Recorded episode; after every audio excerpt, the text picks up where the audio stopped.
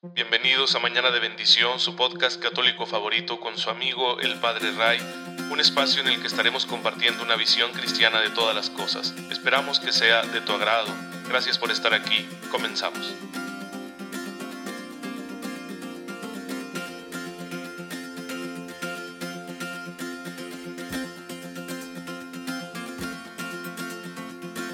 Buenos días, bienvenidos a su podcast católico favorito Mañana de Bendición. Soy su amigo el Padre Ray y pues ya saben mi deseo de cada mañana que tengan una fe muy viva que les ayude a descubrir la presencia activa de la gracia de Dios para que la aprovechen, la apliquen hasta en los más mínimos detalles y así podamos hermanos vivirlo todo como Cristo, a imitación suya. Y de esa forma pues que nosotros eh, nos vayamos santificando, vayamos encaminándonos a la gloria de Dios, porque esa es nuestra meta final. Para eso hemos sido hechos y para eso hemos sido llamados por el mismo Cristo. Nos ha elegido como discípulos suyos para que vayamos por el mundo y que con nuestra vida podamos transmitir el Evangelio, podamos transmitir su doctrina de salvación, podamos mostrar al mundo el amor de Dios que todos los seres humanos necesitamos. Y hay muchos hermanos nuestros que ya lo han hecho, que en su vida han sido buenos discípulos, que mostraron, viviendo a la manera de Cristo, incluso en medio de circunstancias difíciles, la grandeza, la belleza, el poder del amor de Dios, y que pues han tenido éxito en ese sentido y ahora están eh, en la gloria del Padre y son nuestros hermanos los santos, que la iglesia nos los va presentando como en un elenco en la liturgia de cada día, para que al, al contemplar sus vidas, al conocerlos, pues nosotros nos sintamos inspirados y podamos imitar también sus virtudes y confiar en la gracia como ellos lo hicieron. El día de hoy estamos celebrando a un santo muy especial, Santo Tomás Moro. Él nace hacia finales del siglo XV en Inglaterra, en lo que hoy es Inglaterra, y va a ser un, buen cristiano desde joven, va a esforzarse por llevar una vida pues digna de un hijo de Dios y, va a ser un, hombre muy virtuoso en muchos sentidos, un hombre capaz, eh, pronto se le da el estudio, se empieza a formar, llega a estudiar leyes, va a ser un abogado destacado, en Inglaterra, en las cortes inglesas muy cerca del rey, y, e incluso llegará a ser nombrado canciller del reino. De igual forma, pues eh, se ocupará de, de, formar una bonita familia cristiana, un buen matrimonio, y siempre estará entregado a la virtud. Tenía esa fama de ser un funcionario real incorruptible, y muchos lo detestaban por eso, por la integridad de su vida, por la rectitud de sus costumbres. Sin embargo, llegó un momento crítico en la historia de Inglaterra porque el rey Enrique VIII, que era quien lo había hecho su canciller, en 1535, poco antes, eh, deseó separarse de su legítima esposa. Quería que el Papa desconociera su matrimonio, que le anulara su matrimonio, para poder casarse con su amante, Ana Bolena. El Papa se rehusó y entonces el rey Enrique obligó al Parlamento inglés a que lo declararan jefe supremo de la iglesia en Inglaterra. Y a esa escisión, a ese cisma, se le llama el cisma anglicano. Así fue creado el anglicanismo, ese es su origen. Y hubo un rompimiento con Roma y todos los que quisieran permanecer fieles a la autoridad del Papa, pues eh, fueron perseguidos, muchos de ellos asesinados, como el obispo Juan Fischer, y también lo sería Tomás Moro a quien muchos de los allegados del rey intentaron convencer de que desistiera de su postura, pero él se negó a reconocer dos cosas. En primer lugar, se negó a reconocer al rey como cabeza de la iglesia y negó que el parlamento inglés tuviera poder para ello, para nombrarlo jefe nacional de la iglesia. Y por esa razón, porque desconoció esas dos tomas de postura que estaban haciendo el rey Enrique y los suyos, pues fue condenado a morir y en 1535 sería guillotinado en la Torre de Londres, si no me equivoco. Y entonces eh, fue un hombre fiel hasta el final. Eh, le, detestaban muchísimo porque permaneció así, incorruptible también ya cuando estaba encadenado, cuando estaba privado de la libertad y que además lo incomunicaron y bueno, le hicieron un montón de fechorías y él terminó entregando su vida. Hay una anécdota que recogen sus biógrafos hay dos biógrafos importantes de este santo. Eh, uno de ellos es un biógrafo serio que posteriormente se dio a la tarea de recopilar los testimonios acerca de la vida de Tomás Moro, y otro es un miembro de la familia Moro, ¿sí? la familia Moore en, en inglés. Y, y ambas biografías recogen que tenía muy buen humor Santo Tomás Moro. Y que incluso antes de ser guillotinado, le dio una moneda al verdugo y le dijo, no tema usted eh, lo que me está haciendo, porque me está enviando al cielo. ¿sí? Así que no se vaya a equivocar. Bueno, pues eh, los santos tienen esa capacidad, ¿no? Incluso de ver con humor hasta las pruebas más duras de la vida. Y ese es el testimonio de Santo Tomás Moro. Un abogado político incorruptible que no se vendió a las autoridades, que no se dio a las presiones y que permaneció fiel por una verdad que a lo mejor muchos de nosotros hubiéramos juzgado secundaria, ¿no? Y hubiéramos dicho, sí, hombre, sí, que el rey sea el jefe de la iglesia, ¿qué más me da? Para muchos cristianos muchas de las verdades, verdades de la fe son así de superficiales. Sin embargo, él no, dijo, la autoridad la tiene Pedro, las llaves el Señor se las entregó a Pedro, él es el pastor de la iglesia universal, el vicario de Cristo, no el rey de tal o cual nación. Y no por un capricho real deben darse estas cosas. Fue muy triste que la mayoría de los ingleses pues asumieron la cuestión con mucha tranquilidad y aceptaron la autoridad del rey sobre la iglesia de Inglaterra. Sin duda que se aprovechó del resentimiento que quizá tendrían los católicos ingleses hacia los católicos continentales, especialmente hacia Roma. Pero eh, Tomás Moro permaneció fiel a la verdad y dio su vida por ello, y eso pues lo convirtió en el gran santo que ahora conocemos. Yo invito a todos los abogados que me estén escuchando, a los políticos, las personas que trabajen como funcionarios de gobierno a cualquier nivel, en cualquier instancia gubernamental, a que lo tengan como santo de cabecera, como su patrono, para que les ayude a llevar una vida de rectitud, de virtud, incluso en medio de ambientes que suelen ser hostiles con la virtud, ambientes que son en ocasiones difíciles para un hijo de Dios porque suele haber en ellos una deshonestidad sistemática y ha de ser complicadísimo.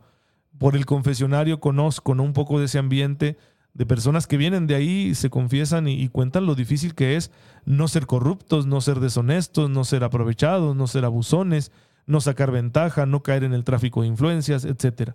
Así que ha de ser un terreno bastante complicado para ser un buen cristiano, pero se puede con la gracia de Dios, como lo pudo Tomás Moro. Sin embargo, para ser fieles igual que Él, pues necesitamos ser almas de oración, que era otra de las características de la vida de Tomás Moro, que a pesar de ser un hombre laico, un casado, él hacía grandes penitencias y siempre le daba su lugar a la oración. Y pues bueno, también nosotros tenemos que hacerlo. A lo mejor tú dirás, no, es que los, los que oran son los que tienen mucho tiempo, ¿no? Los que hacen penitencia son los que no llevan una vida tan ajetreada. Pues Tomás Moro tenía una vida bastante intensa por su trabajo y sin embargo encontraba el tiempo para la oración y la penitencia. Y yo creo que eso fortaleció su espíritu y lo preparó para las pruebas que habrían de venir. Entonces, si tú y yo queremos ser fieles, especialmente si estamos en medio de esos ambientes, pues necesitamos mucha gracia de Dios y por lo tanto necesitamos una vida espiritual seria, disciplinada, constante. Por eso la iglesia nos insiste tanto en la vida de oración por eso la iglesia nos presenta una y otra vez el Padre Nuestro, que es esa oración modelo que Jesús nos enseñó, para que nos miremos en ella como en un espejo y veamos cómo anda nuestra vida espiritual. Especialmente en esta petición que estamos viendo, que es la de perdona nuestras ofensas, como nosotros perdonamos a los que nos ofenden, pues eh, podemos hacer un examen de conciencia muy bueno, porque está clarísima la invitación a decir, ¿quieres misericordia? Tienes que ser misericordioso.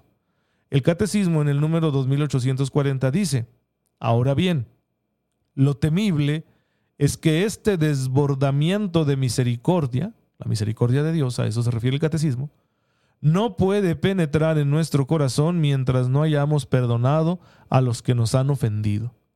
El amor, como el cuerpo de Cristo, es indivisible. No podemos amar a Dios a quien no vemos si no amamos al hermano, a la hermana, a quien vemos como dice primera de Juan 4:20. Al negarse a perdonar a nuestros hermanos y hermanas, el corazón se cierra. Su dureza lo hace impermeable al amor misericordioso del Padre. En la confesión del propio pecado, el corazón se abre a su gracia. Continúa diciendo el catecismo, esta petición es tan importante que es la única sobre la cual el Señor vuelve y explicita en el Sermón de la Montaña. En efecto, cuando leemos el Sermón de la Montaña en el, capítulo sexto, que es donde está el Padre Nuestro, Jesús se hace como una pequeña catequesis acerca de esa petición como para dejarla más clara. Quizá los evangelistas recogen eso porque probablemente las otras estaban muy claras, las otras peticiones, pero esta quería el Señor dejarla bien clara. Esta exigencia crucial del misterio de la alianza es imposible para el hombre, porque claro que nosotros nos resistimos y decimos, pues ¿cómo voy a ser misericordioso? ¿Cómo voy a perdonar a quien me ha lastimado tanto? No es posible. Bueno, recuerden que siempre el Evangelio, la palabra de Dios, hay que tomarla en su conjunto. Y una de las verdades que está muy enlazada con esta, que el Evangelio proclama, es que todo es posible para Dios. Con su gracia, todo es posible. Entonces, cuando el Evangelio nos propone perdonar de corazón hasta 70 veces 7 a quienes nos ofenden, pues sabemos que estamos diciendo de manera implícita con la gracia de Dios, con el favor de Dios, con su auxilio, no con nuestras solas fuerzas. Nuestras fuerzas se agotan, tienen límites. Podemos llegar a un estado de sobrecogimiento psicológico que nos impida perdonar, pero la gracia de Dios puede romper esas barreras si nosotros la dejamos actuar. Entonces, si yo quiero ser misericordioso con los demás, tengo que orar, para que el Señor me enseñe la misericordia. Y creo yo que cuando llevamos una vida de oración así seria, profunda, lo que va sucediendo en el alma es que somos cada día más conscientes a la misericordia que Dios tiene con nosotros en lo particular. Se siente uno, por usar la palabra del Papa Francisco, tan misericordiado que te es imposible no tener misericordia de los demás, porque te sabes indigno de un amor tan grande que te ha perdonado tantas fallas y que te sigue acogiendo todos los días. Y cuando uno trae eso en la memoria de forma constante, pues surge cada vez de, forma más natural el perdonar a los demás. ¿Cómo, ¿Cómo, no voy a perdonarle yo a alguien un, desaire, una pequeña injuria, un, un detalle así desagradable, una discusión, el que no me hayan prestado toda la atención que yo quería, el que quizá pues em, me trataron de humillar o, que incluso que me han deseado el mal, ¿cómo no voy a perdonarlos? Yo he hecho cosas peores y el Señor me las ha perdonado. Y que ninguno diga, ah, es que yo no he pecado tanto, por eso me resulta más difícil. No, no, no, eso es soberbia. Y sin embargo Dios te la perdona. Entonces sí, todos hemos sido muy misericordiados. Es mucha la misericordia que se nos ha dado. Y cuando nosotros llevamos una vida espiritual bien puesta, entonces descubrimos todos los días qué grande y bueno es Dios con nosotros, que nos perdona con tanta generosidad. Y eso se vuelve como algo vivo, que lo traemos todo el día en la mente. Y es lo que nos ayuda pues a no resentirnos con nuestros hermanos, a perdonarlos, a comprenderlos, a tolerarlos, a ser compasivos, ¿Por qué? Porque sabemos lo mucho que nos ha perdonado a nosotros el Señor. Más me ha perdonado a mí Cristo. Dítelo todos los días.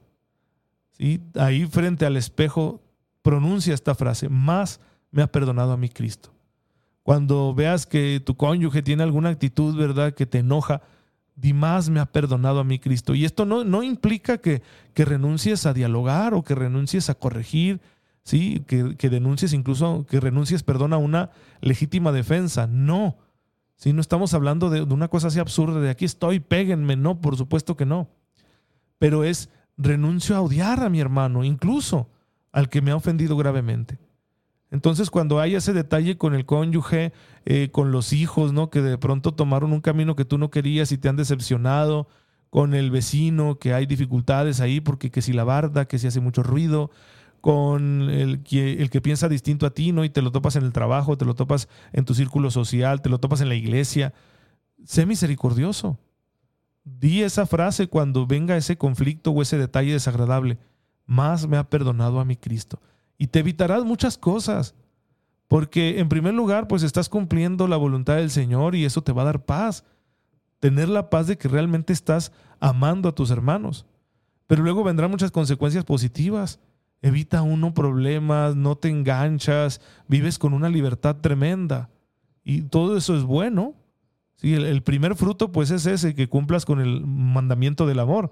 Pero también vienen todos esos otros, otros frutos secundarios que contribuyen a tu felicidad. Así que Es muy conveniente para cualquiera de nosotros vivir con esta actitud de perdonar siempre a los que nos rodean, sabiendo que nosotros hemos sido muy perdonados. Hay una cosa, fíjense hermanos, que casi no pensamos. ¿Cuánta gente me tiene paciencia? ¿Cuánta gente me tolera? ¿Cuánta gente es buena conmigo a pesar de mis serios defectos, a pesar de mis pecados, a pesar de mis malas decisiones, a pesar de mis malos hábitos?